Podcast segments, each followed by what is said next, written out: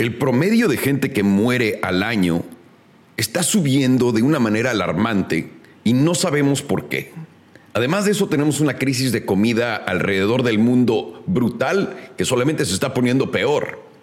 Pero para no ser también solamente contarles cosas malas, les voy a platicar de Twitter demandando a Elon Musk porque se rehúsa a comprarlos. Me llamo Alejandro Salomón y bienvenidos a mi podcast Nadie me preguntó, donde como siempre les cuento todas las cosas que mi esposa, mis amigos, mis socios, nadie quiere escuchar de mí, pero gracias al cielo los tengo ustedes a la audiencia, así que bienvenidos.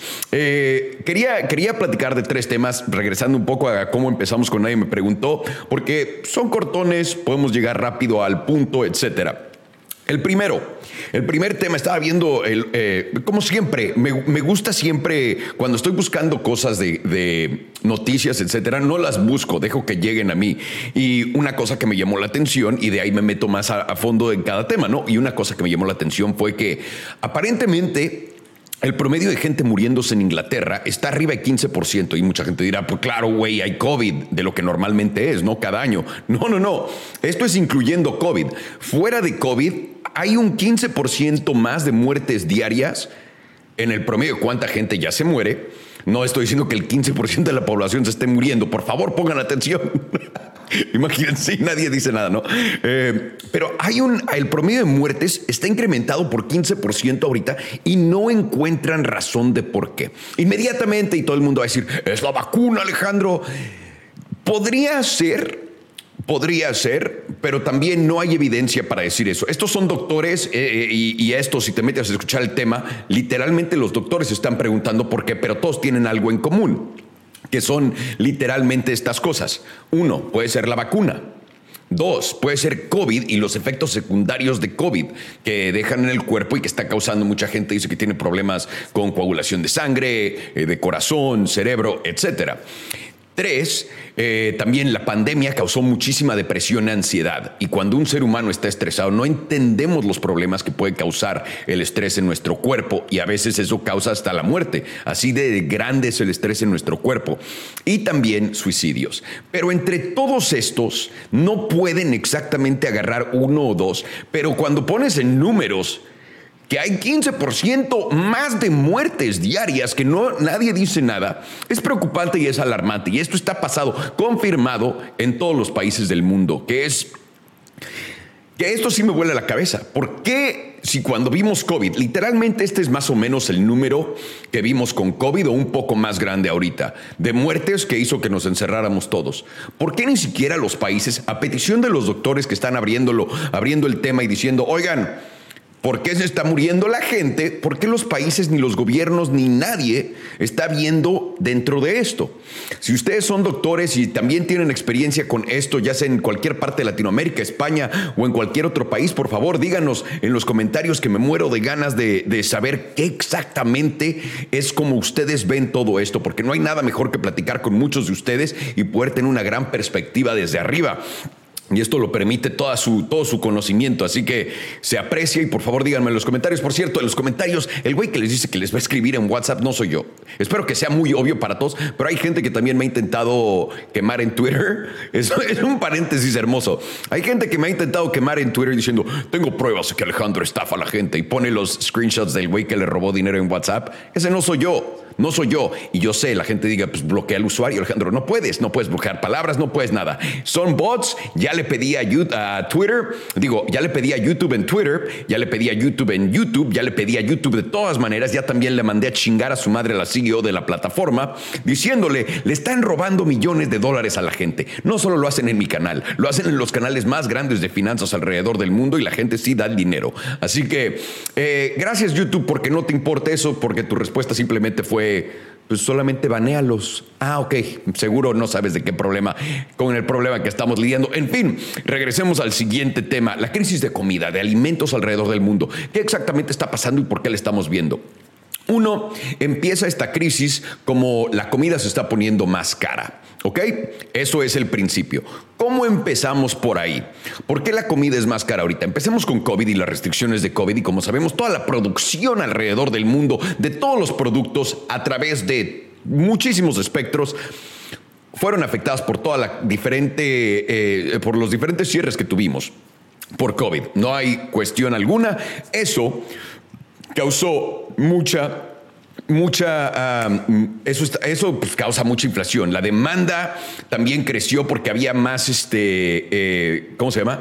Había más dinero en el planeta, entonces todo el mundo se dio de todo y todas estas cadenas de suministro se rompen. Entonces lo primero fue COVID y las cadenas de suministro que generan inflación, generan escasez porque también no pudieron producir acá, no pudieron producir allá, etcétera. Dos, y esto viene de antes de COVID, pero ha empeorado en los últimos dos años. El año pasado tuvimos tormentas en todos lados, inundaciones que mataron muchísimos, muchísimos cultivos y este año estamos teniendo sequías niveles brutales que están teniendo básicamente la misma consecuencia. El cambio climático obviamente tiene un efecto en nuestros granjeros y en nuestra producción de comida, sin lugar a dudas. Entonces ahora tenemos escasez por dos cosas, la, sobre la sobredemanda, el extra dinero que había el cierre de las cadenas de suministro y además la poca comida que se pudo haber cultivado, porque además recuerden que hay varios países que toman de esa comida y la usan, la meten a sus reservas, porque saben que van a tener años malos.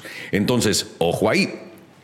La siguiente cosa que también causa otro, eh, eh, eh, otro problema en todo esto es la, la guerra entre Ucrania y Rusia.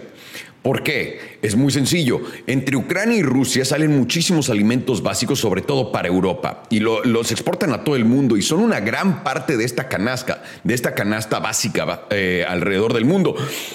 Cuando pues cierras eso, interrumpes eso, tienes los mismos problemas de COVID, pero más exagerados porque están literalmente enfocados en esa región que produce todo esto.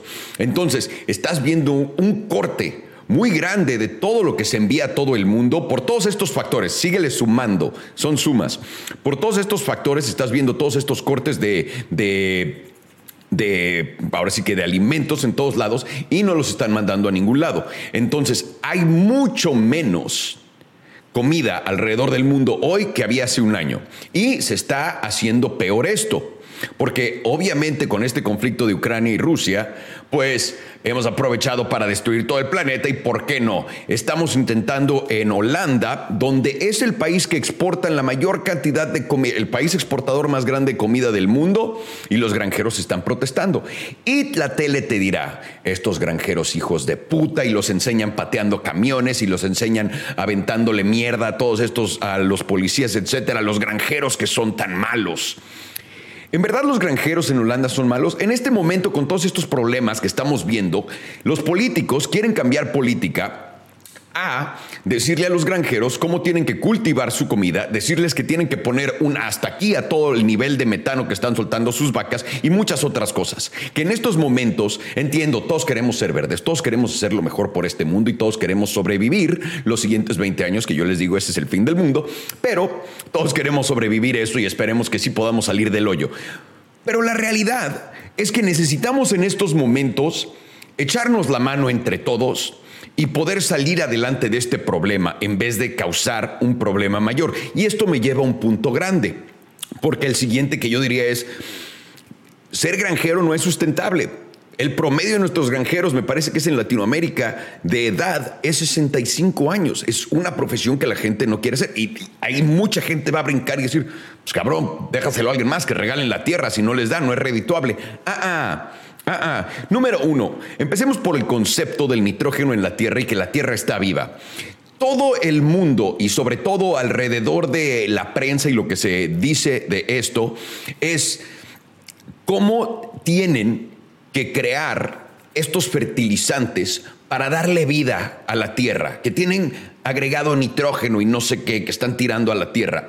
Estás destruyendo la vida de la tierra. La Tierra necesita nitrógeno, obviamente, pero necesita todo esto natural. Y la Tierra lo tiene, pero se lo estamos sacando con todos estos químicos. Y ahora dirán, ¿y eso qué tiene que ver con, con, lo que estás diciendo? Eso solamente es un ejemplo de todos los cambios de política que han realizado todos nuestros políticos corruptos alrededor del mundo para favorecer a las grandes productoras de comida. En Estados Unidos solo hay cuatro, me parece, de esas, de ese tamaño que le dan de comer al 95% de la población. Y lo que, aunque no lo crean, ellos quieren son prácticas de mierda más baratas cuando la calidad de la comida baja. Obviamente nos está dando cáncer a todos en Estados Unidos, no hay cómo esconderlo. Y también pues nos inflamos todo, todo mal con la comida. Y es por eso Porque todo esto se trata de los granjeros grandes, de, los productores de comida gigantescos, en vez de decir, bueno, tengan sus, vacas como las tienen, tienen que tener tantos eh, acres por vaca y tienen que darle tanto de comer de pasto. No, no quieren que uses pasto, quieres que las metas todas así y que lo uses lo más efectivo posible. Porque si no lo haces así, te vamos a sacar del negocio, brother. Y es como funciona y tristemente alrededor del mundo esta política eh, abusiva es lo que ha mandado al pito a todos nuestros granjeros alrededor del mundo. Como en todo, como todo lo que es sistemático en este mundo está mal hecho, como el sistema de educación de Estados Unidos. Te forzan a ir a la escuela, te metes en una deuda tremenda que nunca puede ser perdonada ni por bancarrota y después no consigues trabajo que te pague. Eso porque está diseñado el sistema para que no te paguen un pito. Así que eh, eh, esto solamente cae en eso y es por también no digamos que es una coincidencia y que es un problema de, que nadie entiende por qué hay una escasez de comida, viene de base por toda la política que existe alrededor de esto y por la preferencia que le estamos dando a nuestros productores grandes de comida alrededor del mundo y el dedo que le estamos pintando a todos nuestros granjeros en vez de educar, en vez de promover nuevas prácticas que son más eficientes y limpias y además sustentables. Pero no, eso suena muy difícil. ¿Sabes qué suena mejor? ¡Mucho dinero! Y es lo que entonces todos se van a llevar a la tumba. Y para acabar este capítulo, platiquemos de Elon Musk no comprando Twitter y ahora Twitter demandándolo. ¿Se acuerdan que Elon Musk quería comprar Twitter? Twitter le dijo, no, papi, no te vamos a dejar comprar más de tanto por ciento. Elon Musk dijo, perdón, güey, toma, se las puso en la mesa, dejó la, larga en la mesa y les enseñó a todos que sí tenía cómo. Y pues los accionistas de Twitter mismos dijeron, güey, a la, a la mesa directiva de Twitter, discúlpame, pero sí tenemos que vender porque claramente ustedes no saben hacer dinero y este brother sabe lo que hace. Empezaron el proceso de la compra eh, y en los términos de esta compra, Ilan decía, güey, tienes que decirme cuántos bots tiene tu plataforma. Y decía, me parece que en el contrato, que si la plataforma tenía más de 5% de bots, pues esa era una cláusula de escape. Ahora, eh, no compra la compañía porque dice, tienes más bots de los que dices, enséñame tu sistema. Y Twitter le dice, no. Esto se los juro, son gente que tiene cientos de millones de dólares, ¿ok? No, no lo estás escuchando mal, no lo estás entendiendo mal. Es así de pendeja la gente, te lo juro por mi vida, te lo juro por mi vida. Mm, en fin. Elon les dice, enséñame todos tus datos para lo de los bots. Necesito entender cuántos bots de verdad tienes en tu plataforma, porque si me estás vendiendo una plataforma con 100 millones de usuarios y 50 millones son de mentiras, pues tengo que pagarte la mitad. No, no es muy ilógico lo que está pidiendo Elon. Y Twitter no se lo quiere enseñar. Entonces dice Elon, ok, brother, entonces no te voy a comprar. Y Twitter demanda a Elon Musk, después de que no quería que comprara la empresa, después de que se le armó de pedo, lo demandan. Elon Musk solamente tiene que contrademandar y decir, en corte, enséñame los números de los bots. Entendiendo que si son más de 5% lo que tengan el contrato de salida, Twitter se la va a pelar desde, desde ahí. Lo único que Twitter acaba de hacer es colgarse el pito de Elon Musk alrededor del cuello y ahorcarse con toda la fuerza del mundo. Y espero que se le estén jalando en lo que lo están haciendo.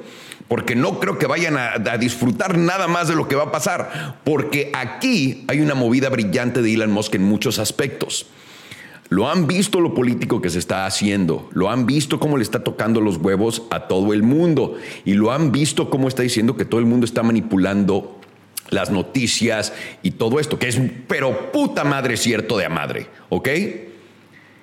Esto es la tarjeta, no, no va a pasar. Twitter va a tirar la demanda, algo extraño va a pasar. No hay manera alguna de que Twitter le pueda abrir los libros a Elon Musk sin que Elon Musk se dé cuenta de toda la cagada que ha hecho Twitter y todos los políticos amarrados a ello. Porque ¿qué creen? ¿Que los políticos no pagan para borrar cuentas? ¿Qué creen que los políticos no pagan para matar historias? ¿Qué creen que las compañías grandes no lo hacen?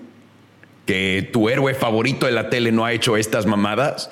Y todo, todo está al alcance de esta hermosa demanda.